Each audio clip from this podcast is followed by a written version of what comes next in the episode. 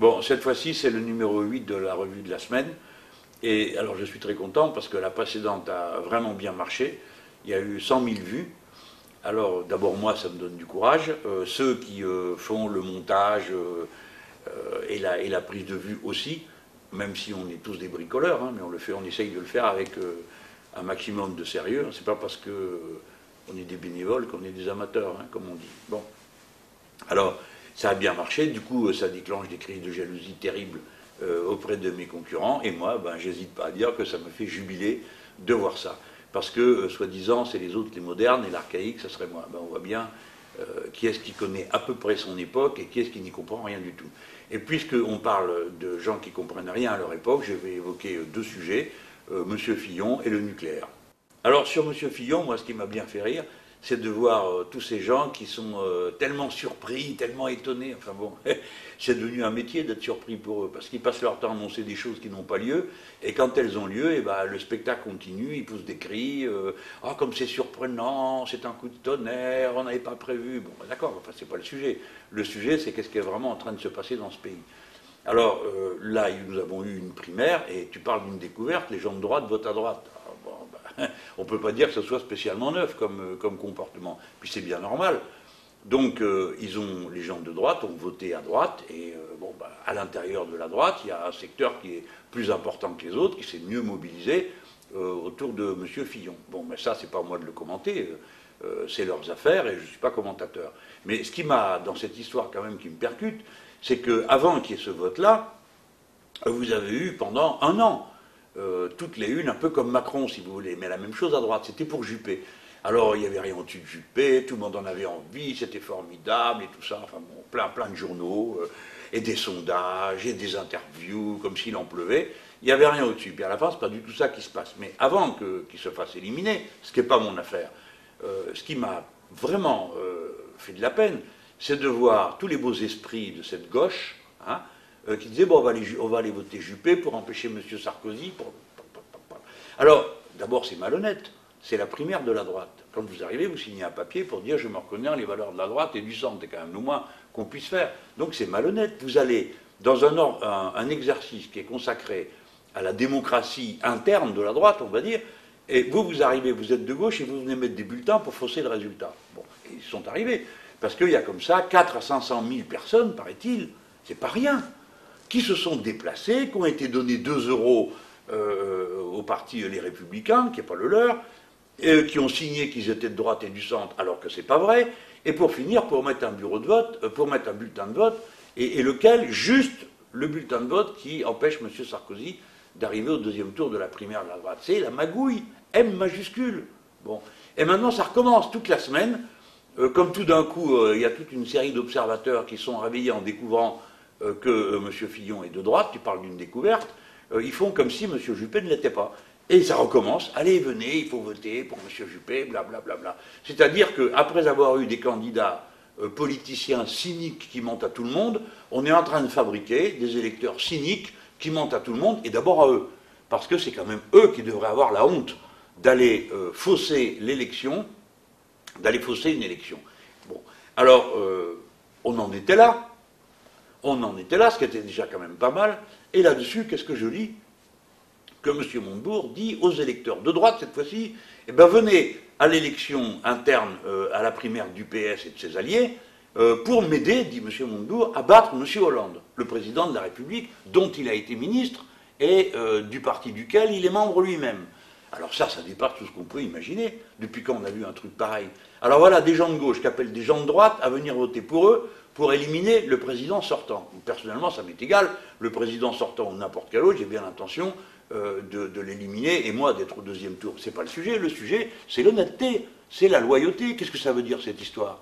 Alors à quoi bon faire semblant que tout ça, euh, c'est censé être démocratique euh, et organiser la vie entre soi comme gens civilisés et que, et que font ceux qui l'organisent? Des coups tordus, les uns contre les autres, pour fausser l'élection du voisin. Bon. Moi, je lis tout ça à votre, réflexion pour vous dire voilà ce que c'est qu'une primaire. Primo, euh, c'est un tamis social. Parce que ne vont voter dans ces élections-là, pas seulement ceux qui peuvent mettre 2 euros, après tout, ce n'est pas une somme si importante que ça, mais ceux qui vivent aux alentours des bureaux de vote qui ont été organisés. Clairement, ça veut dire que euh, les gens qui d'habitude votent pour moi dans les, élections, bah, ceux-là, ils n'y vont pas, hein, parce que c'est pas chez eux. Et puis deuxièmement, c'est une énorme machine à tout fausser, tout falsifier euh, et, tout truquer. Et raison de plus pour moi, je n'irai pas. Et je n'irai pas d'abord parce que je ne reconnais pas le résultat d'avance. Hein. on me dit oui, mais si vous y allez, vous allez gagner. Ah, tu parles d'un argument. Alors maintenant, on va dans les élections parce qu'on pense gagner. Et si on perd, qu'est-ce qu'on fait? Comme vous allez à une élection comme une, élection normale, hein, bon ben vous y allez, vous vous soumettez au résultat. Moi, si je, si je suis euh, battu en 2017, bon, ben, j'accepte le résultat. La démocratie, c'est aussi d'accepter de perdre.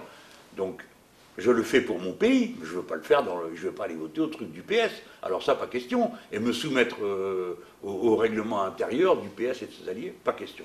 Voilà, mes amis, les primaires, je n'irai pas, n'y allez pas, c'est pas votre affaire. Maintenant, je vais parler d'un autre sujet qui ne va pas me faire que des amis, mais euh, je, crois que je ne serais pas content de moi si j'en parlais pas. Voilà, le président de l'autorité de sûreté nucléaire déclare que la situation du nucléaire en France est très préoccupante. Bon, eh bien, je le pense aussi. Euh, bon, je ne vais pas parler d'économie, là, ce n'est pas le sujet pour l'instant. Peut-être dans un instant, j'en parle si ça, me, si ça me dit de le faire. Mais c'est le fond de l'affaire. Euh, il y a un risque avec le nucléaire. Je ne dis pas ça pour jeter la pierre à ceux qui ont, qui ont construit les centrales, ceux qui les ont fait tourner sans catastrophe euh, depuis 40 ans. Hein. bon, ils ont fait leur boulot, ils l'ont fait bien. Mais maintenant, on sait tous que c'est dangereux. Peut-être qu'à l'époque, on ne se rendait pas compte de l'ampleur du danger. Mais maintenant, on le sait tous. Parce qu'il y a eu Tchernobyl. Hein. Euh, avant, il y avait eu Three Mile Island, une autre euh, catastrophe. Et Tchernobyl, euh, bon, on a vu que ben, non seulement le risque existait, mais quand le risque se concrétise, l'accident a une conséquence gigantesque. Il n'y a toujours personne hein, qui peut habiter là-bas aux alentours de la centrale de Tchernobyl et on continue à avoir euh, des cancers qui sont liés euh, à la circulation du nuage euh, chargé de déchets radioactifs. Et puis il y a eu Fukushima quand même, ça c'est le plus important, pour moi en tout cas. ça montre qu'il n'y a plus à tergiverser, il faut passer à autre chose. Il faut sortir du nucléaire. Alors, le plus souvent, ça fait des histoires. On me dit Ah, vous vous rendez pas compte, c'est pas possible. Mais j'ai jamais dit qu'on allait appuyer sur un bouton et qu'il n'y avait plus de nucléaire dans le pays. Il faut démonter les usines, mais il faut les remplacer par autre chose. Donc, il faut arriver à faire un travail où on installe d'autres ressources euh, d'énergie. Et moi, je me bats pour le 100% renouvelable euh, aux alentours de 2050. Alors, 2050, c'est bien loin, peut-être bien, mais il faut commencer maintenant. Parce que sinon, alors on parle, on parle et on fait rien. Sur le nucléaire, c'est ce qu'ils ont fait. Le Parti Socialiste avait fait un accord avec Europe Écologie Les Verts. Ils ont signé toutes sortes de choses, nous l'a rendu à la fin du mandat, on n'a plus rien fermé. Même pas Fessenheim. Hein. Bon, alors je vais vous parler de Fessenheim. Mais ça s'est trouvé comme ça, que cette semaine, il y avait un groupe d'associations euh, qui luttent contre euh, l'implantation des énergies euh, nucléaires. Euh, qui est venu euh, au Parlement européen et, je les ai rencontrés. Alors, ils m'ont montré une carte de l'Est de la France et ils disent bah, C'est bon, qu'est-ce qu'on vous a fait pour vous mettre tout chez nous? Parce qu'il y a plusieurs centrales nucléaires, donc Fessenheim, les Cattenom et, et ainsi de suite, tout ça c'est sur, euh, sur la frontière. Il y a la, future poubelle de, Bure et, et, ainsi de suite, il y en a une autre qui est juste à côté. Mais tout ça est en train de, de prendre des proportions qui ne sont pas raisonnables. Pourquoi? Parce que les centrales maintenant, elles sont bien vieilles. Les voisins ne sont pas d'accord. Les Suisses, les Allemands, ils disent Mais qu'est-ce que vous êtes en train de faire là? Parce que c'est pour nous aussi. Hein. D'autant que le vent souffle dans leur sens. C'est-à-dire que s'il y avait moins de problèmes, c'est pour eux l'essentiel de la dégustation. Donc on comprend euh, que ça les rend nerveux. Mais nous aussi, ça nous rend nerveux. Parce que les poubelles nucléaires qu'on a installées, elles sont euh, sur euh, la Champagne, vous voyez? Alors attendez le jour où on va trouver du césium dans le champagne, vous allez voir le coup qu'on va se prendre sur le plan économique et surtout, bon, l'horreur que c'est, quoi. Bon, parce que c'est là un, bon vignoble, et puis les populations qui sont là méritent mieux que d'être logées dans la poubelle nucléaire de la France. Donc je veux que vous sachiez tout ça, et en particulier qu'il euh, faut sortir du nucléaire. Si on le décide, on s'y met. Ça ne se fera pas du jour au lendemain. Il faut d'abord commencer par euh, fermer les plus dangereuses. Donc moi, je, je dis déjà, on fermera Fessenheim. C'est pour ça que je vous dis, ça ne va pas me faire des amis. Parce qu'il y a 1000 personnes qui travaillent là. Je les comprends. Ils disent, mais si on ferme Fessenheim, c'est fini, on n'aura plus de travail, on ne saura plus où aller. Bah, évidemment. Mais si on ferme Fessenheim, c'est qu'on prend les dispositions pour s'occuper euh, de ces 1000 personnes, pour que leur paye soit garantie euh, jusqu'à la, la, retraite. Hein. Donc on prend les dispositions pour ça. C'est pas si difficile que ça quand on veut le faire. Mais comme les autres ne voulaient rien faire, moi je le savais qu'ils ne feraient rien, parce qu'ils faisaient rien pour les gens. Bon, Donc il faut fermer cette centrale parce que c'est une centrale que moi je juge dangereuse. Hein, je vous le dis.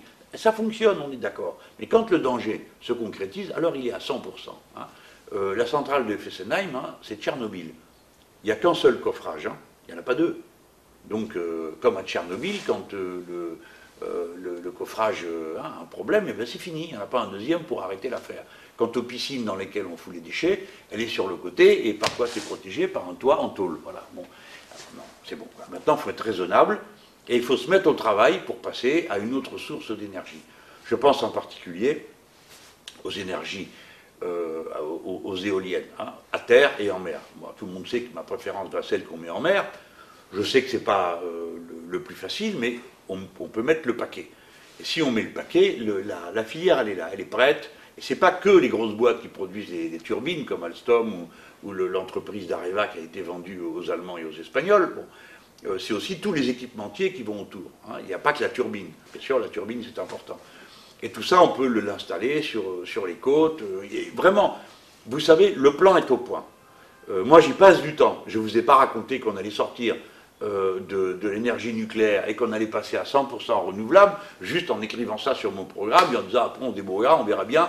les promesses n'engagent que ceux qui les croient. On s'est réellement occupé de faire en sorte que ça tienne la route qu'on sache comment on va faire, par quel bout on commence et comment. Tout à l'heure, j'ai rencontré les représentants de l'association qui s'occupe justement euh, de développer l'énergie euh, qui vient des, éoliennes. Bon, euh, franchement, c'est pas mes amis politiques, enfin je sais pas ce qu'ils sont, je leur ai pas demandé, c'était pas le sujet. Mais on a fait le tour un peu de ces questions. Donc moi, cette semaine, pour moi, alors peut-être pas pour vous, parce qu'il y a eu des tas d'autres sujets qui ont été dans l'actualité, mais moi, cette semaine, je me suis beaucoup occupé d'énergie, du nucléaire, euh, et des énergies de substitution. En plus, mardi soir, euh, j'ai déjeuné avec un type formidable, parce que c'est un scientifique, c'est Jean-Marie Brom, qui est une sorte de, ça va pas lui plaire, je dis ça, sorte de pape euh, de l'antinucléaire, qui moi m'apprend beaucoup de choses, hein, beaucoup, beaucoup, parce que quand on veut connaître un sujet, il ne faut pas se contenter seulement de connaître la partie économique ou la partie sociologique, il faut aussi connaître un peu, discuter de la partie scientifique pour bien comprendre de quoi on parle, euh, les risques bien sûr, mais aussi euh, les atouts. C'est intéressant de voir un homme qui est un spécialiste de, l'énergie nucléaire être contre euh, le fait qu'on continue à développer cette filière. Voilà, je voulais vous dire tout ça pour vous dire que plus vous tardez à décider, plus vous ferez des bêtises. Et un jour, vous vous rappellerez de ces images que vous venez de voir. Je souhaite que non. Ce n'est pas mon rôle de vous faire peur.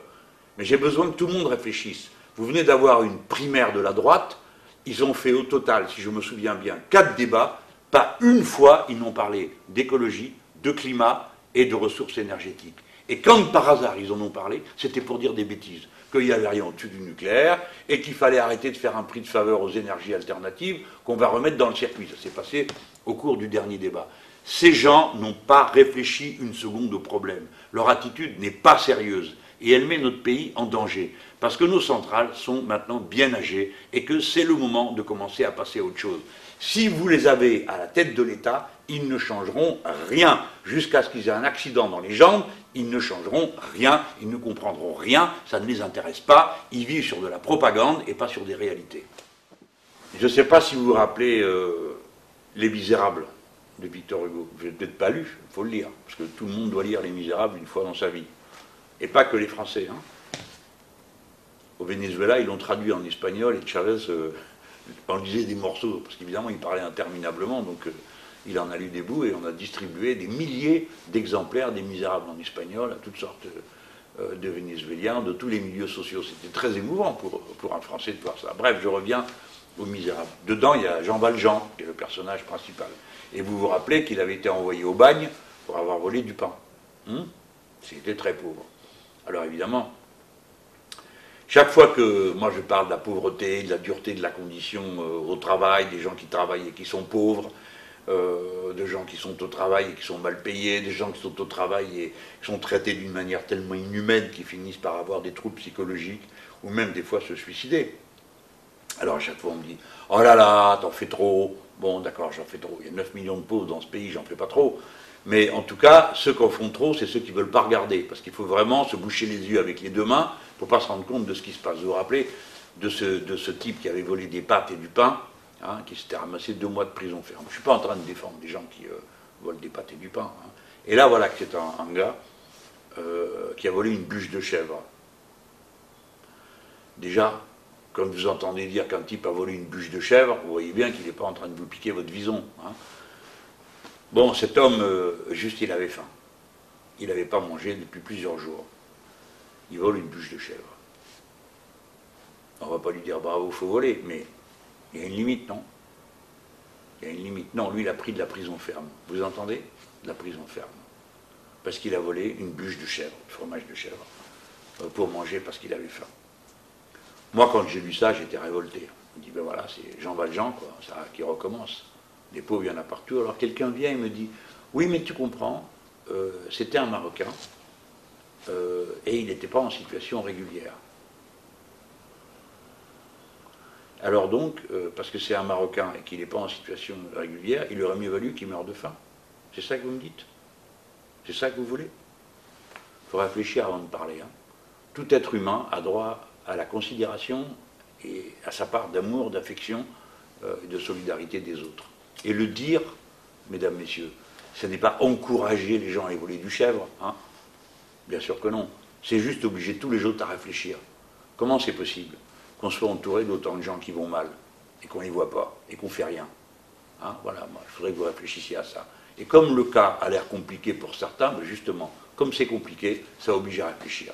Mais vous verrez qu'à la fin, vous avez toujours la même conclusion. Vous parlez d'un être humain ou pas? Et si c'est un être humain, qu'est-ce qu'il emporte? Votre devoir de compassion ou quoi d'autre Ou quoi d'autre Voilà. Maintenant, je conclus, parce que j'ai déjà assez parlé, il ne faut pas que ça dépasse 20 minutes, on m'a dit. Hein. Déjà 20 minutes, c'est long. Alors, euh, évidemment, si, euh, si, vous êtes d'accord, mettez des petits pouces bleus, parce que ça, ça, rend foudrage tout le monde, euh, parce que ça veut dire que j'ai bien travaillé, ceux qui sont là avec moi ont bien travaillé. Et puis abonnez-vous, parce qu'il suffit juste de cliquer. Et quand vous cliquez, qu'on voit monter le niveau des abonnements, ben nous, ça nous rend heureux. Et puis, peut-être qu'à la fin, vous allez voir que il y en a qui vont être tellement jaloux qu'ils vont essayer de faire aussi bien que nous. Bah, ils n'ont qu'à essayer. C'est comme ça qu'on progresse tous, non?